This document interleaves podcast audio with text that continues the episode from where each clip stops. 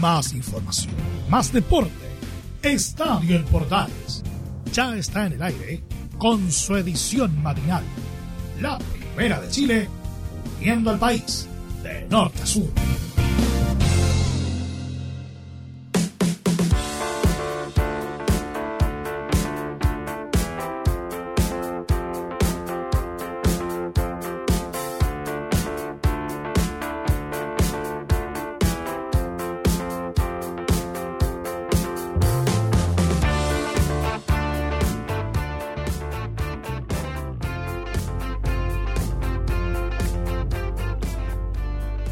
Con la música de los bunkers. Uy, está fuerte esto, viejo. Vamos a bajarlo un poco. Ahora sí. Ahora sí.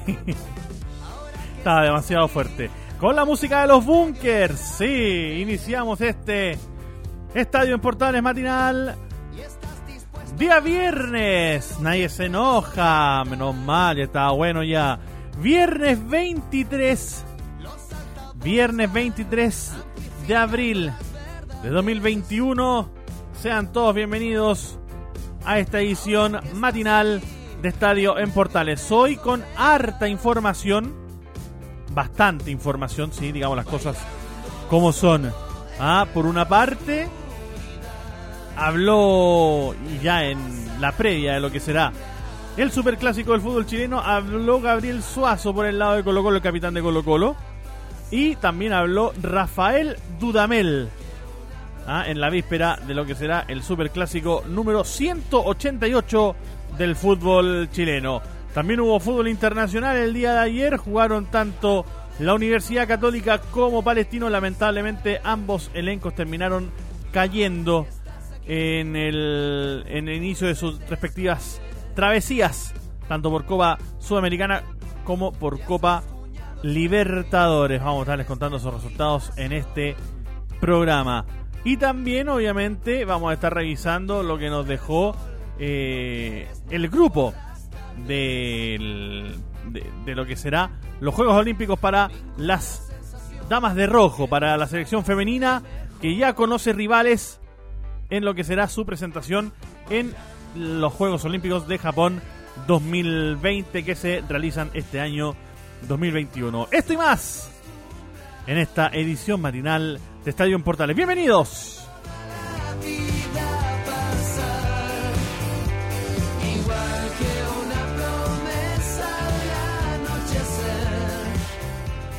Y lo decíamos, nos metemos de inmediato en lo que será el superclásico del fútbol chileno este fin de semana. Transmisión, obviamente, de estadio en Portales. Por el lado de Colo Colo, habló el capitán, el actual capitán del cuadro popular, que es Gabriel Suazo. Y habló bastante, ¿ah? habló tendido, habló largo, pero rescatamos tres, que son generalmente las tres primeras. ¿ah? Eh, uno siempre cuando va a las conferencias o cuando escucha las conferencias, se queda con las primeras preguntas, generalmente las primeras tres, cuatro preguntas, porque son generalmente las, las primeras que se hacen, son las que tienen más contenido, son las que preguntan realmente de fútbol. Y las últimas, ah, que son eh, de menos fútbol, si podríamos decir, más farándula y cosas así. Y de hecho la gente cuando escucha las conferencias, por ejemplo, de Colo Colo, eh, se terminan enojando. Porque claro, hay preguntas sin sentido de repente que salen de, de esas primeras de esas últimas preguntas, perdón, que terminan descolocando a todo el mundo. Pero vamos a rescatar las tres primeras de Gabriel Suazo, estas tres primeras declaraciones del actual capitán de Colo Colo, porque le preguntaron cómo llega el cuadro albo al Superclásico considerando de que en el papel están mucho mejor que el cuadro azul, aunque bueno, digamos las cosas como son, el Superclásico es un partido distinto. Así responde Gabriel Suazo la primera pregunta en esta conferencia de prensa del Capitán Albo aquí en Estadio Portales. Eh, bueno, lo tomamos de la misma, de la misma manera que en los años anteriores. Si bien este año venimos con, con un mejor funcionamiento, eh, creo que hemos encontrado, si bien algunos resultados no han sido lo que nosotros mm, eh, hemos, hemos querido y para lo que hemos trabajado, pero, pero sí nos hemos sentido muy gratos con el funcionamiento del equipo, que eso es importante. Pero el clásico lo tomamos tal cual como el año pasado y tal cual como el año antes pasado. Los clásicos son igual eh, estando último, estando primero, estando peleando, en la primera fecha, la última fecha, los clásicos eh, se juegan y, se viven para ganarlo. Que eso es lo que nosotros queremos, ganar este fin de semana y, seguir con, con esa... Eh, alargar más aún esos años acá en el Monumental.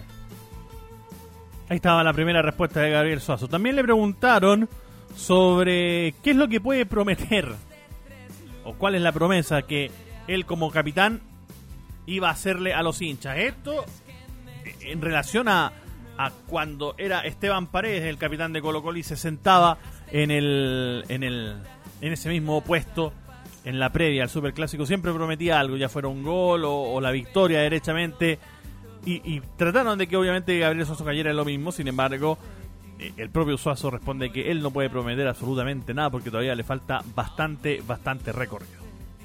Eh, claro, obviamente Esteban podía hacer todo ese tipo de promesas, la trayectoria que tenía, que tiene todavía, la cantidad de goles que, que, ha hecho en Superclásico eh, a, a, nivel nacional, a nivel internacional. Entonces Esteban tiene una larga trayectoria. Me queda mucho todavía más que hacer una promesa. Lo que lo único que sí puedo prometer al hincha es que vamos a dejar la vida, vamos a entregar todo para ganar el, el, el domingo, que es lo que nosotros queremos, es lo que nosotros eh, nos debemos y es para lo que estamos trabajando. Esa es mi mayor promesa que puedo hacer. No soy, no tengo la misma trayectoria que tiene Esteban, la cantidad de goles que tiene. Él podía hacer todo ese tipo de promesas porque tenía esa trayectoria, tiene esa trayectoria y, lo demostró eh, clásico tras clásico, partido tras partido. Entonces yo hoy en día me toca estar a mí sentado eh, previo a un super clásico y, la promesa que le puedo hacer al, hincha es que vamos a dejar todo, que no vamos a dar una pelota por perdida para ganar ese partido. Ay, qué bueno ese serio de repente, ¿ah? no podemos llegar y pedirle que a, un chico de 20, ¿cuánto? 22, 23 años que llegue y prometa como si tuviera 20 años de carrera, pero bueno. Y nosotros le preguntamos, de hecho, sobre su posición en la cancha, porque hemos visto que Gustavo Quinteros el año pasado lo puso en un momento de lateral izquierdo y de allí no lo movió más. ¿Le acomoda quizás a Suazo jugar de lateral izquierdo? ¿Preferiría volver al medio campo a jugar de volante central? Esto es lo que responde el Capitán Albo. Lo escuchas aquí en Estadio Portales Matinal. Eh, sí, me acomoda jugar de lateral izquierdo. No, es una posición que, desconozca, ni, ni, mucho menos. Es una posición que, que sí me acomoda, pero obviamente la posición natural mía, y también lo sabe Gustavo, lo sabe el cuerpo técnico, es de volante, en el medio, pero hoy en día me toca cumplir esa función y, me acomoda y no tengo ningún inconveniente en cumplirla. En su momento con, con Pablo jugué prácticamente siempre lateral, si bien lateral volante porque jugamos con línea de tres, pero es una posición que conozco, que, que sé más o menos... Eh, sé más o menos bien los movimientos que, debo hacer. Eh, además tenemos jugadores ofensivos que, que son eh, muy profundos, que, que, siempre van hacia adelante. Entonces, eh, en ese en esa posición que me toca quizás eh, es un poco más complicado con esa calidad de jugadores que tenemos adelante que siempre van a encarar uno contra uno el poder ser tan ofensivo. Eso es un poco complicado por, por la característica de jugadores que tenemos arriba que son muy rápidos. A veces nosotros tratamos de pasar por fuera y ya los, los, punteros que tenemos ya están casi dentro del área. Entonces eso nosotros tenemos que, que medirlo bien con Jason pero es una posición que me acomoda, que no tengo inconveniente en cumplirla, pero, pero siempre lo he dicho y el cuerpo técnico también lo sabe, que es la posición obviamente que, que uno más disfruta y que eh, en donde mejor me siento en, en el medio. Bueno, ahí está las declaraciones de Gabriel Soso en esta previa del Superclásico de fútbol chileno. Hoy debiera hablar, si es que nuestros cálculos no nos fallan, hoy debiera hablar Gustavo Quinteros, el DT del cuadro Albo. Y por la trinchera contraria, y a pesar de los cuestionamientos que, principalmente por el desempeño futbolístico y por una personalidad bastante especial que, tiene, eh, el DT de la Universidad de Chile, Rafael Dudamel, conversó con el canal oficial de la Universidad de Chile, con la Uplay, como le llaman a este canal por internet, y comentó sobre cómo prepara el equipo para este crucial cotejo, donde asume lo complicado que va a ser enfrentar a Colo Colo, pero que cuenta las horas para que arranque el cotejo y que haber derrotado a la Unión Española aligeró la mochila y le permite llegar frescos al clásico. Y le preguntaron también sobre cómo ha sido vivir en Chile, cómo se ha sentido el, el DT de el DT venezolano en la banca azul y respondió de esta forma. Dice que está inmensamente feliz y se siente un privilegiado. Inmensamente feliz. Yo estoy, eh, eh, he encontrado eh, mi lugar en el universo en esta etapa de mi vida y creo que no ha habido un mejor lugar que llegar a Chile, que llegar a la Universidad de Chile, en un país hermoso, con una sociedad, con, con una cultura, una idiosincrasia distinta, pero respetuosa, que, me han acogido de manera espectacular a mí, a mi familia, nos han hecho sentir, nos han hecho la adaptación muy, muy, muy rápida, muy buena, eh, con, su cordialidad, con su respeto. Y ya partiendo de ahí, para nosotros es todo felicidad. Después, eh, dentro del trabajo, se puede ganar, se puede perder, se puede empatar, se puede jugar bien, menos bien, regular, muchas cosas por mejorar y forma parte del trabajo y, a la que le entrego toda mi dedicación día a día. Ahí estaba la respuesta de Rafael Dudamel en la previa de lo que será este super clásico del fútbol chileno que vivirás obviamente al estilo y con la pasión de lo que saben por Estadio Portales con los relatos de Carlos Alberto Bravo para este día Domingo, sí, día domingo se juega el Super Clásico domingo 25 a las 15 o 16. Veámoslo de inmediato, ¿ah? Que ya se me olvidó ya el horario. La cabeza está en otras partes. 16 horas, gracias. Domingo 25 de abril, 16 horas en Estadio Monumental. Arbitra Julio Bascuñán, el Super Clásico número 188 del fútbol chileno entre albos y azules que vivirás obviamente al estilo y con la pasión de los que saben, por estadio en Portales, 7 con 33. Aquí pues con 43. Aprendan en la hora, hombre.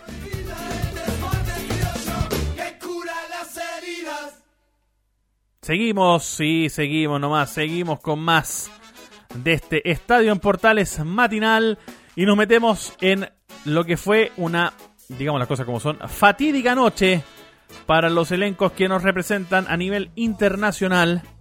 Porque ayer jugaron, tanto por Copa Libertadores como por Copa Sudamericana, dos elencos chilenos en un partido para el olvido que abrió la jornada para los chilenos. Católica cayó lamentablemente 2 a 0 ante Atlético Nacional por el debut del conjunto cruzado en Copa Libertadores 2021. En solo 6 minutos, en 6 minutos el conjunto colombiano eh, terminó matando el cotejo. Minuto 39 que llegó el primer gol para los dueños de casa. Centro desde la izquierda de Jefferson Duque. La pelota que desobró a todo el mundo. Y en el segundo palo apareció solo Andrés Andrade. Quien sin marca batió a un clavado Matías Dituro. Yo viendo la repetición me parece que Dituro podría haber hecho algo más quizás haber salido a cortar, cosas que hace en Chile y que no hizo en el ámbito internacional. A los 44 los colombianos anotaron el segundo de la noche, pase largo y muy bien filtrado otra vez para esta vez, perdón, para Duque, quien dentro del área fusiló con un derechazo al golero del elenco nacional. También me parece que podría haber hecho algo más el portero de Católica. Durante el complemento, la UC hizo algunos cambios y se creó un par de opciones para descontar, pero el control del balón y las situaciones siguieron siendo de Atlético Nacional. De esta forma, Católica, con este 2 a 0 en contra, quedó en el último puesto de la zona junto a Nacional de Uruguay, mientras que los cafeteros se situaron líderes en compañía de Argentinos Juniors. De hecho, será al cuadro argentino a quienes recibirá la próxima fecha, el próximo día jueves, al conjunto de Católica en San Carlos de Apoquindo. Las reacciones del elenco partimos, perdón, las reacciones del partido, ahí sí partimos con el elenco cruzado, ahí sí, donde habló el Chapa fue en salida y analizó de esta forma el partido. Y, obviamente si ellos las, primeras que generan nos convierten es, complicado. Y eso yo creo que es lo que queda para los partidos que vienen. Sabemos que podemos jugar bien, pero también tenemos que concretar en el arco rival y defendernos de buena manera. Eh, nosotros somos súper autocríticos en cuanto a, las fallas que tenemos, en las descoordinaciones. Podemos hacer un muy buen partido como lo hicimos hasta el minuto 40 y, obviamente no podemos desconcentrarnos cinco minutos y que, nos marquen dos goles. Yo creo que eso es algo que que sin duda a nosotros nos, afecta, lo tenemos que trabajar, lo vamos, lo vamos a trabajar porque tenemos muy buen equipo y después obviamente tratar de, que eso, eso no nos pase y generar mucho más daño en el arco rival teniendo el control del, partido como lo tuvimos a rato día. Creo que hemos, creo que hemos tenido eh, momentos de muy buen fútbol eh, y otros que, nos falta. Todavía estamos en un proceso de, yo creo que todavía un poco de adaptación a, la nueva idea, pero, pero sí siento que como equipo hemos encontrado ciertas cosas que nos hacen bien, nos hemos visto bien a rato y, eso es lo que tenemos que trabajar y obviamente seguir mejorando. Gustavo Poyé, el técnico del cuadro cruzado, analizó de esta forma también la derrota de la franja ante la escuadra Atlético Nacional. Eh, es un beneficio, sí. Creo que nos beneficia por el hecho de los jugadores que terminaron tocados hoy. Eh, le da más tiempo para que se pueda recuperar alguno y evidentemente más tiempo para trabajar. Sin lugar a dudas nos, beneficia de cara a Libertadores, obviamente. ¿no? El campeonato nos gustaría seguir arriba.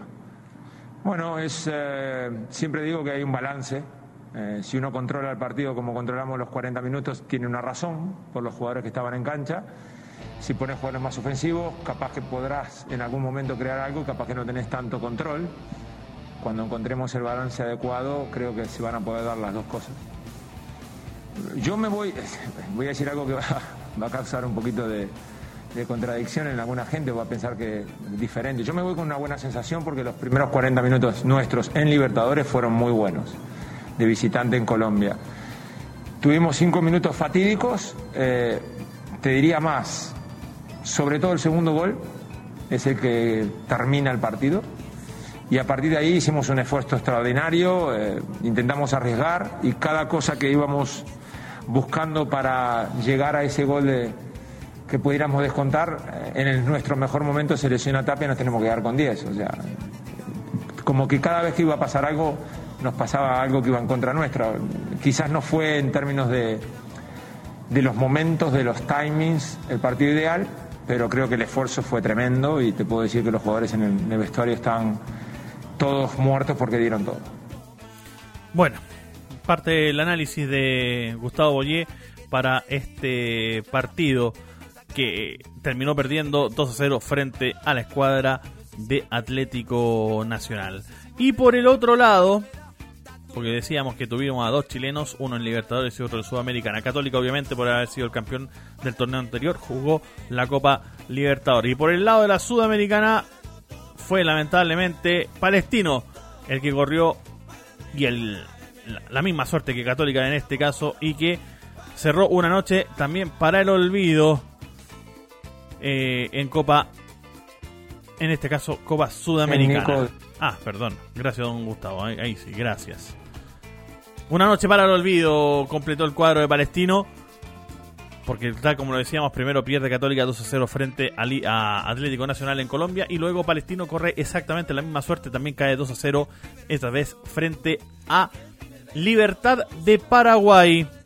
Los árabes que se vieron además complicados por la expulsión de Agustín Farías en el complemento, lo cual terminó además siendo clave para que los guaraníes adelantaran líneas, encontraran mejores opciones y se terminaran llevando el triunfo, buen triunfo además en calidad de local. Durante la primera mitad, los dirigidos del Coto Sierra efectuaron un correcto funcionamiento e incluso se generaron algunas opciones de gol con buenas transiciones en ataque, pero todo se terminó desdibujando, promediando la segunda mitad.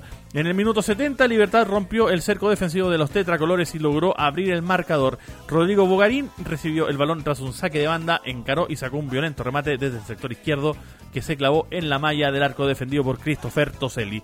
Dos minutos después vendría la segunda estocada del local. Alfio Oviedo acomodó el balón dentro del área tras un exquisito pase de Leonel Vangioli y batió nuevamente a Christopher Toselli con un potente remate. Durante los últimos minutos, de hecho, Palestino trató de llegar al descuento, pero lamentablemente para ellos, los paraguayos se pararon bien en el fondo y lograron sacar el partido adelante sin pasar muchas zozobras. El análisis de los protagonistas del partido, en este caso de Christopher Toselli, analiza de esta forma lo que fue la derrota del cuadro de Palestino en Copa Sudamericana. Lo vives por Portales. Sí, con, mucha amargura. Eh, creemos que mm, teníamos controlado el partido, que si bien no, llegaban, no eran profundos, eh, no era de, mucho cuidado. En el segundo tiempo, evidentemente, que después de, la expulsión nuestro cuadro se, desfigura y tenemos que apelar a, otro tipo de cosas, en donde con jugadores eh, como de los que tiene libertad a veces muy muy difícil. Lo bueno es que esto recién comienza y, tenemos toda la ilusión de, conseguir triunfos de local. Con, como te dije recién, con mucha ilusión, con muchas ganas de, de, competir. lamentablemente hoy día no, partimos con, como queríamos, eh, pero hay cosas que, que, hicimos bien contra un, gran rival que se preparó para, para pelear la Copa Libertadores. Entonces, queda que dar vuelta a la página rápido, descansar y ahora viene también em, de locales donde tenemos que hacernos muy fuertes. Ahí estaba entonces la declaración por parte de Christopher Toselli en esta, ¿cómo podríamos llamar? Esta dura caída del cuadro de Palestino frente a Libertad de Paraguay. También habló Ignacio Mesina, volante del cuadro de Palestino, quien analizó también el partido de la siguiente forma. Hola, buenas noches. Eh, sí, la verdad que con la expulsión de Faría nos costó mucho más. Eh, nos empezaron a atacar demasiado por, por todas las por las dos bandas. Y la verdad que nos costó mucho, eh, nos tuvieron mucho la pelota después, pero cuando estuvimos 11 contra 11 creo que estábamos muy parejos. la verdad que nosotros siempre buscamos nuestro juego que es jugar al balón, eh, es tener la posesión de, la pelota la, mayor, la mayor parte del tiempo. Y nada, después del, como te dije, después de la expulsión nos costó mucho y no pudimos agarrar la pelota casi en ningún momento. Cuando estuvimos 11 contra 11, creo que no hubo mucha. Creo que ellos tenían en fuerte el juego aéreo, pero nosotros lo supimos manejar igual y después de la expulsión creo que fue mucho por las bandas, mucho por las bandas y muchos centros, llegaban con mucha gente ellos y nada, eso. Ahí estaba el análisis de Ignacio Mesina para esta derrota de Palestino frente a Libertad de Paraguay. La voz del técnico, la voz del Coto Sierra, quien también analizó el partido y la derrota de Palestino frente a Libertad.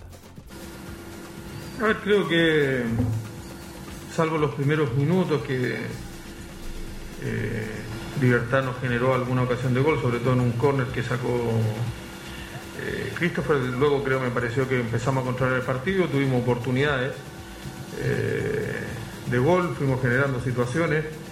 Eh, teníamos el partido controlado, me parece, hasta, hasta, hasta muy adentro, ¿no es cierto?, del, partido, hasta el minuto 70. Eh, prácticamente no nos había vuelto a generar situaciones de gol eh, libertad, a pesar de que teníamos un jugador menos. nosotros incluso habíamos tenido otra, otra ocasión como para haber, habernos puesto 1-0. Pero bueno, al final el jugar con un jugador menos eh, tanto tiempo, obviamente que te, termina pasando la cuenta porque en alguna parte eh, te, quedan, te quedan espacios para, para el rival y eso en definitiva es lo, que, es lo que te complica y lo que en definitiva me parece a mí cambió el partido de cara al resultado final.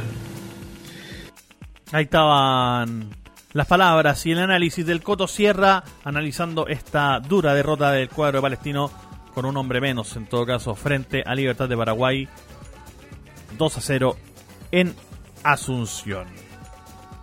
Pasamos ahora a lo que será el fútbol olímpico femenino. Recordar, claro, que hace un par de días atrás, nada más, fue el sorteo del de los Juegos Olímpicos de Tokio 2020, en este caso del, del torneo femenino de fútbol en los Juegos Olímpicos de Tokio. Juegos Olímpicos que no se disputaban el año pasado, se disputan este año. Seis estadios fueron designados para este, esta competición y Chile estará en el grupo E.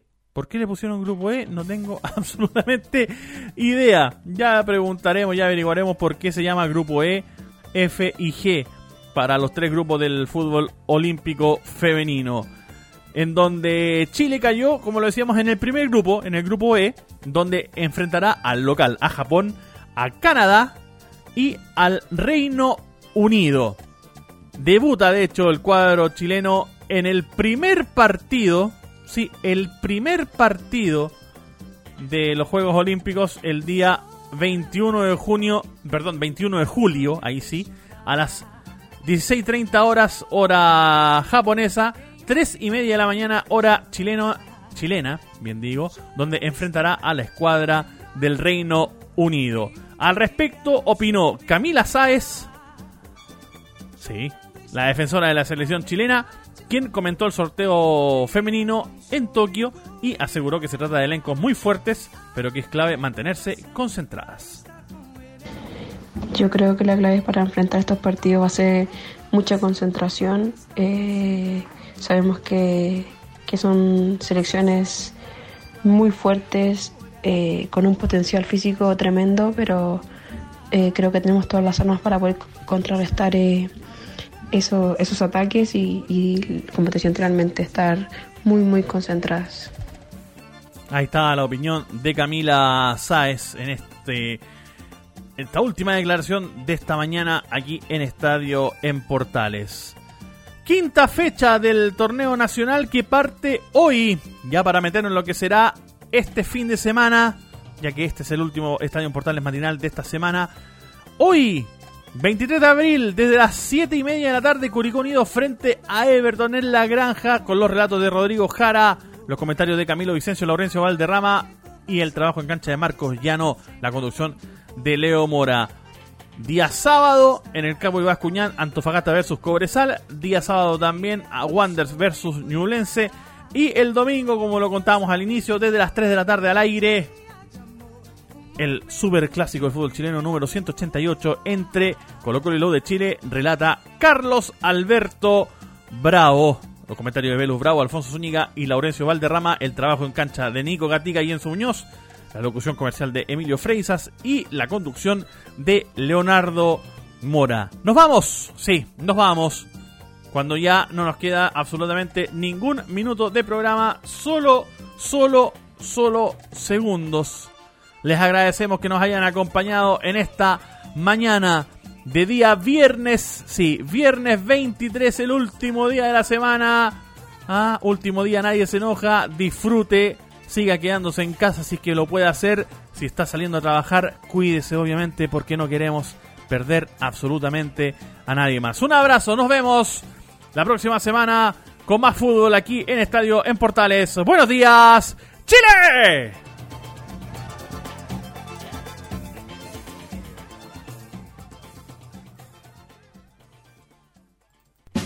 más información, más deporte.